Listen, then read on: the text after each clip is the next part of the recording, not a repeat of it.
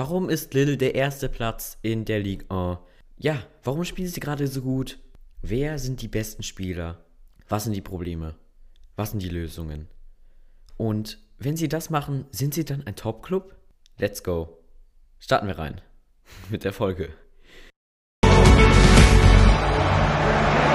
Traum für 80 Millionen Deutsche kann in sieben Minuten wahr sein. Also ich bin JJ von Soccer Dudes und ich liebe Fußball und ja, ich sag, starten wir den Podcast. Ich bin Host heute zusammen mit Joel. Hallo, ich mag auch sehr, sehr gerne Fußball. Ich liebe es, habe auch sehr viel Erfahrung. Es liegt auch daran an meiner Familie, denn wir sprechen halt sehr, sehr viel darüber und können wir direkt starten. Ja, dann let's go. Das erste ist dann direkt. Warum sind sie so gut drauf? Also sie spielen halt einfach wirklich gut. Die Top-Torschützen sind Yilmaz und David. Yilmaz ist eigentlich eine Überraschung, ne? Er ist 35 Jahre alt. Äh, ja, und er ist einfach komplett underrated. Ja, aber er ist einfach ein Goalscorer. Die Verpflichtung hat sich jetzt schon gelohnt. David ist ein Top-Talent und hat noch viel, viel Potenzial, sich in den nächsten Jahren zu verbessern. Das heißt, die Mannschaft generell hat noch viel Potenzial. Sie haben insgesamt noch viele, viele Talente im Team. Und das bei einem eigentlich schon sehr, sehr kleinen Kader. Yilmaz, nochmal was zu sagen. Yilmaz hat 23 Spiele gespielt und 10 Tore. Und David 32 und 10 Tore. Also den Unterschied kennt man, aber wie man schon gesagt hat, der David ist halt noch ein Talent und ähm, ja. Yilmaz hat halt die Erfahrung. Der Ja. hat die Erfahrung und weiß, wo er stehen muss.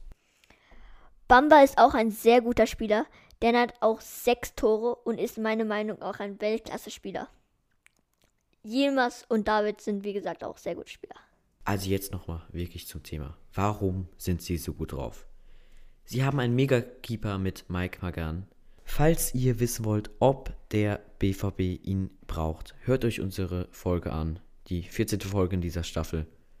Ja, da besprechen wir, ob die BVB ihn brauchen und wen die BVB braucht. Dazu gehört dann noch eine Mega-Verteidigung mit dem holländischen Talent Sven Bottmann. Die Verpflichtung von ihm, von Ajax, hat sich definitiv gelohnt. Sie haben ihn nur für 8 Millionen gekauft. Und der Boy ist jetzt schon 28 Millionen wert. Dann haben sie noch Jose Fonte in der Innenverteidigung. Der ist auch einfach mega. Der 37-jährige Portugiese hat so viel Erfahrung und bringt immer Leistung. Er verdient es, Kapitän zu sein. Ja, ich glaube, ihr kennt alle nochmal Joseph Fonte von der Nationalmannschaft. Er ist einfach richtig krass gewesen in der Innenverteidigung mit PP. Ja, definitiv. Auf der Linksverteidigung haben sie Reynaldo Mandava und auf der Rechtsverteidigung den 24-jährigen Türken Zeki Selik. Der in 24 Spielen schon drei Vorlagen gemacht hat. Ihr Mittelfeld ist auch sehr, sehr, sehr, sehr, sehr, sehr gut aufgestellt. Mit unter anderem dem Ex-FCBM-Talent Sanchez. Auf den Flügel haben sie auch Spieler, wie du gerade erwähnt hast. Bamba, den muss einfach jeder kennen. Neun Tore, neun Vorlagen, sechs Tore in 33 Spielen. Ich finde, sie sind auch einfach sehr gut drauf, weil sie spielen halt zusammen gut und machen einfach einen sehr guten Fußball. Sie passen viel und machen viele Tore. Sie haben insgesamt auch 52 Tore erzielt von 33 Spielen. Das heißt sozusagen, dass sie Minimum ein Tor pro Spiel machen und wenn nicht sogar zwei oder drei oder noch mehr. In der alles zusammen Torjägerliste ist der erste mit 10 Toren, 15. Platz Jonathan David, also von ganz League All. Die List Torjäger ist der Jonathan David, 15. Platz. Das heißt, sie wechseln sich auch sehr viel ab mit den Toren. Nicht nur, dass nicht nur einer die also nur einer die ganzen Tore sozusagen macht. Sie haben insgesamt auch 35 Vorlagen. Am meisten haben Joseph Fonte mit 2830 Minuten und Sven Bottmann mit 2061 Minuten gespielt. Sie haben auch sehr viele gute Talente. Und wie gesagt, auch noch für mich, Renato Sanchez ist auch ein sehr guter Spieler mit einem Tor, aber er macht es einfach sehr gut im Mittelfeld. Ja, aber jetzt wirklich, wer sind die wichtigsten Spieler bei Lille? Eigentlich sind alle super, super wichtig, aber die wahrscheinlich wichtigsten sind als erstes Benjamin André. Der 30-jährige Franzose spielt zentral defensives Mittelfeld. Das macht er wirklich, wirklich gut. Er hat eine Passquote von ganzen 89%. Das ist mega stark. Dazu kommen 61% gewonnene Zweikämpfe. Das ist auch sehr stabil. Er ist auch sehr stark in der Luft und gewinnt dort 62% seiner Kopfballduelle. Der 25-jährige Bamba spielt linkes Mittelfeld. Mit 2,8 Dribblings pro Spiel auch noch hat er 1,53 erfolgreiche Tacklings, 42% Chancenwertung und 1,67 Schlüsselpässe und 1,8 Schüsse. Das finde ich sehr, sehr gut äh, für Bamba und ja, ist, ich finde einfach, der ist ein sehr klasse Spieler. Sven Bottmann, der Innenverteidiger, den wir gerade eben erwähnt haben, ist auch wirklich, wirklich stark. Aber wir lassen einfach mal seine Statistik reden. 89% ist eine Passquote. Dazu kommen 77% gewonnene Zweikämpfe und 91% erfolgreiche Tacklings. 74% gewonnene Kopfballduelle sprechen für sich. Der Mann ist ein Biest. Dann kommen wir jetzt schon zu den Problemen. Ja, sie haben einfach nur 42% gewonnene Offensivzweikämpfe und das ist sehr, sehr schlecht. Um genau zu sein, der zweitschlechteste Wert der Liga. Dann noch 25% Standardeffizienz. Das ist einfach der schlechteste Wert der Liga. Die sind der beste Club der Liga, aber in diesen zwei Sachen sind sie wirklich nicht gut. Und ihre linke Verteidigung ist auch eher so semi-gut besetzt mit Reinaldo Mal Mandava und Bo Mogoi Bra Da Rich. Oh, das war ein schwerer Name jetzt.